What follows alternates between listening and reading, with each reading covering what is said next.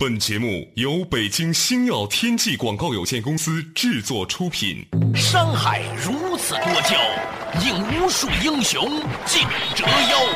数风流人物，还看我是梁冬。大家好，我是吴伯凡。两个男人孕育五年，梁冬、吴伯凡帮你坐着打通经济生活任督二脉，东吴相对论。好戏马上开场。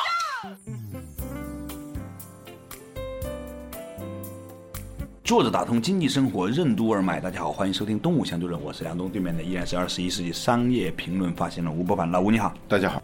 最近呢，吃了几个饭局啊，有一些从加拿大回来的朋友做完移民监了，一天都不想多待，又跑回来了。嗯，移民监就是你要申请入籍，你得在当地住着，你得表达对那个国家的热爱，是吧？你以为你投资移民了之后，你不用去待着，你就可以申请吗？那不可能，是吧？所以呢，很多人都在那里做移民监。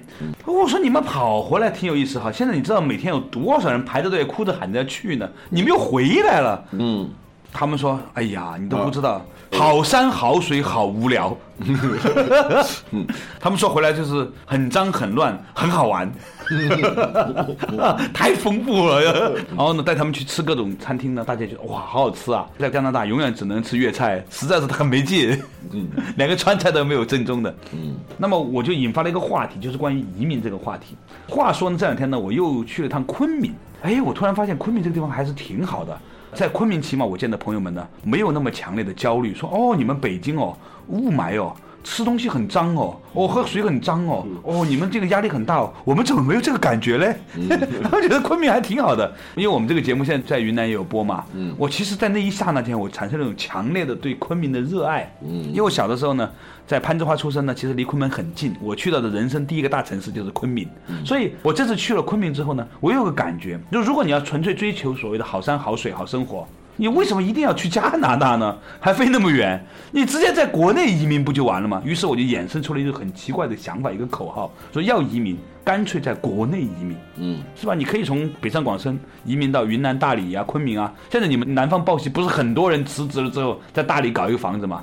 嗯，开一个小旅馆啊，什么的，是吧？对，这是很多小资的梦想。文艺青年啊，嗯，逃离北上广啊，嗯，到二三线去啊，这个口号已经喊了好几年了。嗯，据说今年大学生就业的取向发生变化。嗯，以前很多大学生宁可在北京做蚁族，嗯，也不愿意去二三线城市。嗯，现在呢，这个趋势有所变化。对。我还有一个朋友在云南呢，包了一个山头就租下来嘛，然后呢种橡胶、种茶。嗯，他告诉我说，他可以在那儿搭一个好大的房子，是北京永远不可以想象那么大，好几亩地，他说可以盖一个房子。嗯，哇，你知道内心里面我的那种羡慕、嫉妒、恨呐。我在想说，北京其实我经常开车在三环上走着，有些甚至是稍微远一点的地方看那个房子，那些不干净的楼面，外面都很脏哈。我在想说，那里面住着一个四五百万身家的人，他为什么要在这样挤着呢？我常常有这种感觉。嗯，有时候我在北京在那路上走的时候啊，我就一抬头看见一栋楼啊，我发现以前从来没有注意这栋楼。啊，在仔细的凝视这栋楼的时候，一想这栋楼的资产啊啊。多少亿多少亿的。对呀，但是这栋楼这么多年了，一直在我的视线之外，偶尔看了一眼，而很多人的奋斗，也就是奋斗了一辈子、半辈子，就在这栋楼里头搞些窗户，对对，这种渺小感油然而生啊啊，你就会产生这种想逃离的这种感觉。事实上，你不可能逃离的啊。前几年有一些人逃离北上广，但是最后。很多人又回来，因为你喜欢那个时候那种心态，你是一种旅游的心态，嗯，你没有仔细的想过你去那个地方干什么。我们到哪儿旅游，没有想到说真的是去那儿工作嘛，嗯，所以呢，你一种旅游的心态看一个地方的时候。和你真的到那个地方的时候，完全是不一样。对啊，移民加拿大、移民澳洲的这些朋友，我想他们第一次踏上那块土地的时候，油然而生一种羡慕、一种爱哈，就我要在这里生活。嗯，对，发下了这个愿，呃，最后在新西兰的某个地方掠夺性的消费那种。你在北京、在上海消费不了的那样一种新鲜的空气、悠闲的时光，一天一天的无聊。嗯，对。我听说有个人他是在干什么？他是在新西兰买了一个算是一个不小的农场。嗯，每天干什么？早晨起来就骑着马，沿着他那个农场的边缘跑一圈儿，跑一圈儿，然后就回来。头一个星期，第二个星期，当你到第三个星期的时候，你就肯定是撑不下去的。啊，后来果然他就回来了。嗯，你到昆明去，你一看一个房子，可能很动心。对呀、我刚才不是跟你说到这个事儿吗？我在昆明看了一个别墅，楼上三层，楼下三层啊。那楼下呢，因为它挖了一个很好的一个天井，所以楼下的三层里面阳光都很好，对着滇池旁边的湿地，非常的阳光楼下就地下是吧？地下还有三层，嗯，挖的很漂亮。然后呢，由于它采光做的很好，所以呢，在下面的时候呢，好像是在一个很大的一个阳光房里面坐着。那个时候呢，我就觉得说，哎呀，太美好了。但是你真的想想，也有这个情形，在哪儿上班，孩子在哪儿上学，然后呢，朋友在哪里，你的工作在哪里，而且还有个最大的问题，其实我们大部分的中国人。没有那么丰富的内心了，要沉静下来无所事事，这是需要有巨丰富的内心，自己就像一个牛一样，把你以前吃过东西反戳、反戳再反戳，然后要享受这个过程。对，我们现在已经丧失与自己独处的能力了。对，跟自己独处，你会疯掉的。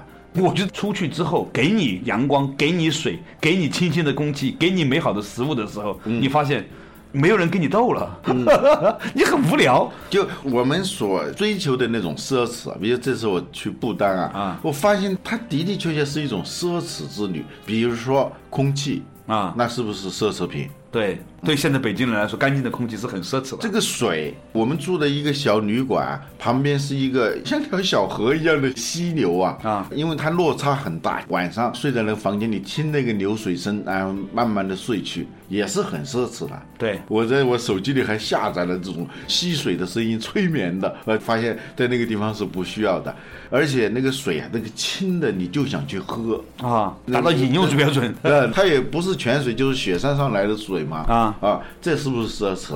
对还有人们的那种笑容，是不是奢侈？对，你随便碰到一个人，在不丹，尤其那些小孩子很有意思，是是是是是。他一碰见你就是带着微笑跟你打招呼。他后面没有站着一个怕被拐走的父母，是吧？中国的孩子后面有四五个爸爸妈妈、爷爷奶奶，八个眼睛盯着，生怕被拐走了 那种情景，每个人都活在微博上被拐卖儿童的那种恐惧当中，每天都告诉你，陌生人跟你说话不要理他哦，理他是被拐走的哟。你想你的孩子，他出去玩去，你不用担心，这也是一种很奢侈奢侈。对你后来发现，我们所追求的那个奢侈，恰恰是以前我们轻易抛弃的。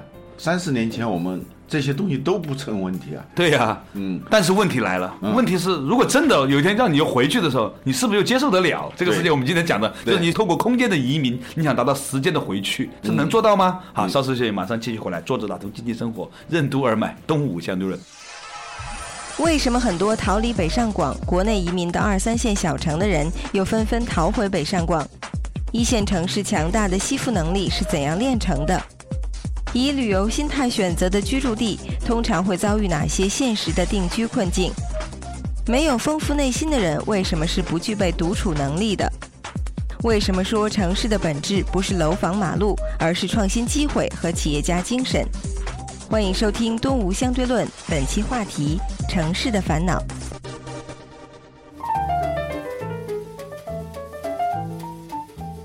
坐着打通经济生活，任督二脉。大家好，欢迎收听《东吴相对论》，我是梁东，对面的依然是二十一世纪商业评论发行人吴伯凡。老吴你好。大家好，哎，我们较早之前提到这个话题啊，就说到呢移民这个话题，要不然呢你移到国外去，你享受阳光、空气、水啊，要不然呢你在国内移民啊，好像呢成本更低一点。其实呢你在国内某些地方，比如在昆明郊区或者是在成都郊区，其实大致也能够吃到很干净的食物，喝的水也不错，是吧？嗯。但是真的给了你了，你是不是有足够的心性去享受这一种孤独和宁静？嗯，一个最直接的问题是你能不能在那个地方找到一份工作。啊，第二，孩子的上学问题。据我的观察，很多人移民到加拿大、移民到澳洲，一个很重要的动机就是想让孩子接受比较好的教育。对，我们说空气污染啊，这个是不言而喻的。我觉得教育现在这种污染也很严重。呃，比如说，我一个同事跟我讲他孩子的故事，在教师节那一天，嗯，他们住的那个房子还不错啊，在小区外头啊，还有一片空地，还有野花，嗯，野草，啊，那个小孩就看到那个花就很高兴嘛，就采了一把。说今天我要把它送给老师，教师节。就假如我是一个老师，我应该觉得哦，一个小孩子采一束花送给你，你应该是感到很高兴的嘛。嗯。但是小孩到了学校以后，就给他打电话回来，让他妈妈去一趟。原因是那个花他自己拿在手里头都觉得不好意思，因为学校门口有一车一车的。花就卖花的。啊，好多小朋友就买的那种花啊，就是这很饱满的，很饱满的，很商品楼化的，对 对，很商品化的那些花，他手里头拿着自己亲手采的这个花，相形之下就显得非常的暗淡啊，就是拿不出手的这种感觉。那赶紧让他妈妈去买了一束真正商业化的拿得出手的花。我这个朋友就跟我说啊，啊，如果是在国外的学校，就不会发生这样的事情。对，如果这个小孩拿着一把自己亲手采的花送给老师，老师一定会表扬他的。对呀，但在中国就不行。甚至是这一束花大小都能够决定你在这个班里头的地位啊，是小组长还是副小组长，还是中队长，还是劳动委员，还是学习委员，是吧？参加各种领导接见的表演的时候，能不能坐在前面表演？关，我记得我的孩子上小学的时候，我就开始填表啊，填什么表？你知道吗？家庭成分的家庭贡献能力啊什么的，是吧？就是父母的职位啊，能够收入啊，叫收入，住房面面积。就要填这个学校要求学生提交的这种信息里头包含着什么样的动机？这种在美国在加拿大学校是绝对不可能。他的任务不仅说他不能传播这种观念。对，而是要扫除，尽可能避免这样一种，我知道。一种所以所以所以你刚才讲的就是很多父母就是为了让自己的孩子不要受到这样的教育的污染，所以呢到加拿大、美国去读书嘛，三个孩子。对对。对，还有也是这个同事跟我讲的，他有一天他去那个北京机场附近的中央别墅区，对，想看看那个房子啊，觉得某个楼盘很不错，别墅的。啊，然后他看了以后很喜欢，就跟那个物业的人聊起来，哎呀，说这地方真好啊。这个物业管理员很淡定的说：“好什么好啊？住在这儿的人，不是进去了就是出去了。但这些人出去以后，马上就会动那个念头。”就还是想回来。嗯，我看到他们这种惨状，我就打消了移民的念头啊。那换一种思路，你说的移民到昆明，甚至版纳，我春节前去了一趟，确实是很奢侈的那种风景啊，那种空气啊。但是我心里头动了这个念头，也不会移民到那儿，因为我去了，我不知道我能干什么在那个地方。最重要的是教育，嗯，还是这个问题。嗯，他的教育状况你很担心。嗯，为什么很多人到北京来买房？他有几个直接的动机，一个也许小孩能够上一个很好的学校。对，你不有这样的朋友，我也有这样的朋友。对，明明放着别墅不住，跑到那个史家胡同那儿租个一室一厅的，洗澡都半边半边的洗，半边先把左边洗完在右边，家里的那个淋浴间实在太小了。呃，他也愿意，因为他要为孩子的教育，觉得这个地方教育是最好的。这个教育资源它是不均衡的，所以他必须要往这边。还有一个就是医疗资源。我那天在广州碰到一个朋友，他说他一定要把他的父母从汕头啊还是哪儿弄到广州来，弄到广州来。原因是因为他父亲在去年的时候一个小手术差点把命送了，就是很小的一个手术，在广州是很简单的一个手术，在那边由于他们医疗条件和那个医生的素质的问题，就导致差点把命送了。所以他一定要把父母接到广州来。这个医疗资源也是不均衡的，教育和医疗资源这种不均衡，导致我们没办法去那个地方，加上就业，所以你说的这种国内移民，我觉得不是太可行。哎，这个事情也的确引发了我的很多的一些焦虑和讨论。我跟很多朋友都聊过这个事情。嗯，我有朋友那天问我问题，他假设哈，假设你就是出生在山沟里的，如果你长到十几二十岁的时候，然后你再出到北京来，你觉得你有竞争力吗？我说，也许我也不错。事实上，我也是从山沟里出来的，是吧？嗯。我在中学以前，我在一个叫攀枝花的地方长大。嗯。好像后来也没有说我比广州或者北京的同龄人智商差多少。我们的那个时候也这么上学的。所以你刚才提到那个，是不是一种父母本身的自以为是的担忧呢？也许这个孩子他没有在北京的最好的学校读书，但是他也有可能他也挺愉快的，甚至学的东西也不错呢。像你我们都是小地方我以前也是这么认为的啊。对啊，我也是。我那小。学那个窗户就是个洞，就是没有门窗的。对，啊，它就是个洞，用那个塑料纸把它一蒙，啊就算是个窗户，挡一下风，就那样的学校。呃，我也没有上史家胡同小学，没有上黄城根小学啊。对对对，也没上北京四中什么的，是吧？对对，但是现在不一样了。据统计，现在在清华大学、北京大学的农村出生的孩子的生源啊，逐年在下降的。没有这你说什么？原因呢？因为以前啊，比如说北京的学校，跟湖北某个小村儿里头的学校之间的差别不至于是那么大。啊现在这种差别很大了。我中学的好几个老师现在都在武汉。就我们那个地方离武汉三百多里地呢，嗯，他在武汉，原因就是我们那个中学升学率还可以，嗯，武汉的一些中学要提高他们的升学率，就把这些很偏远的地方的老师优质资源都挖走了。挖走了，甚至是湖北的黄冈中学也有老师到北京来嘛，是吧对？就这些年来，他这个资马源太效应开始出现了。开始出现了啊。所以老吴呢，其实提到了一个有趣的话题，就是说，咱们如果不能移民到海外，想个折中的方法，咱们在内地移民。但是，一想到去好山好水的内地移民的时候呢，你接踵而来的问题是大家必须要直接面对的，其中就是医疗和教育。而医疗和教育的问题，其实是整个产业化发展之后所出来的马太效应带来的一种新的不均衡啊。这个话题呢，我觉得挺有意思。稍事休息，马上继续回来。坐着打通经济生活，任督二脉，东吴相对论。教育、就业和医疗资源的不均衡，为什么是中国式巨型城市的成因？在中国古代，城市与乡村之间为什么能形成人员和资源的双向流动？为什么说现在的中国城市是没有退出机制的？城市化为什么应该是社会经济发展的结果，而不是手段？真正的城市为什么不是建造出来的，而是生长出来的？欢迎继续收听《东吴相对论》，本期话题：城市的烦恼。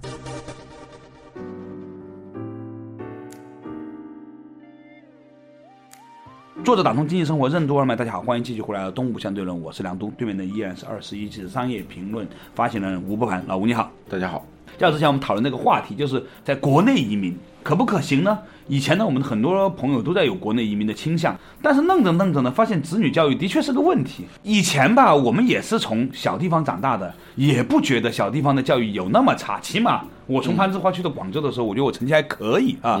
但是现在随着这些年的这个城乡的差异拉大，城市呢就像一个大吸铁石一样，把农村的很多的优质的劳动力、优质的老师、优质的医疗人员全部吸到城市里面来了，所以令到城乡之间，包括大城市和小城市之间的差距呢，其实是变大了的。嗯啊，于是我们想再回到二三线的时候呢，发现这个问题变得很大的一个鸿沟。你的就业、医疗、教育都成问题的时候，这种迁移它是单向的，嗯，人人都想跳龙门，对啊，你跳龙门以后，你不可能回去的。尽管你有思乡之情，尽管你也有一颗爱大自然的心，对，这里头有一个很有意思的问题，就是在中国古代，嗯，跟这个是完全不一样的。对，中国古代它恰好就业、医疗和教育是相对均衡的。嗯，就业就不用说了，如果你有地的话，到哪儿都是一样的。对，这次我到不丹啊，我觉得最羡慕他们的是不丹在打幸福牌嘛，嗯，它有一个很重要的东西让中国人很羡慕的，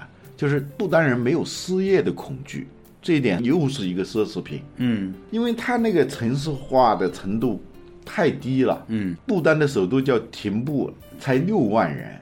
那六万人，他们也有地的，对是吧？还有他全民免费医疗，嗯，全民免费教育，嗯，我看他们那个首都的这个最好的医院，我听他们介绍说，这个医院是都可以来住进这个医院的。如果这个医院解决不了的问题，不管什么人都可以送到印度，嗯，送到比他们发达的地方去治病。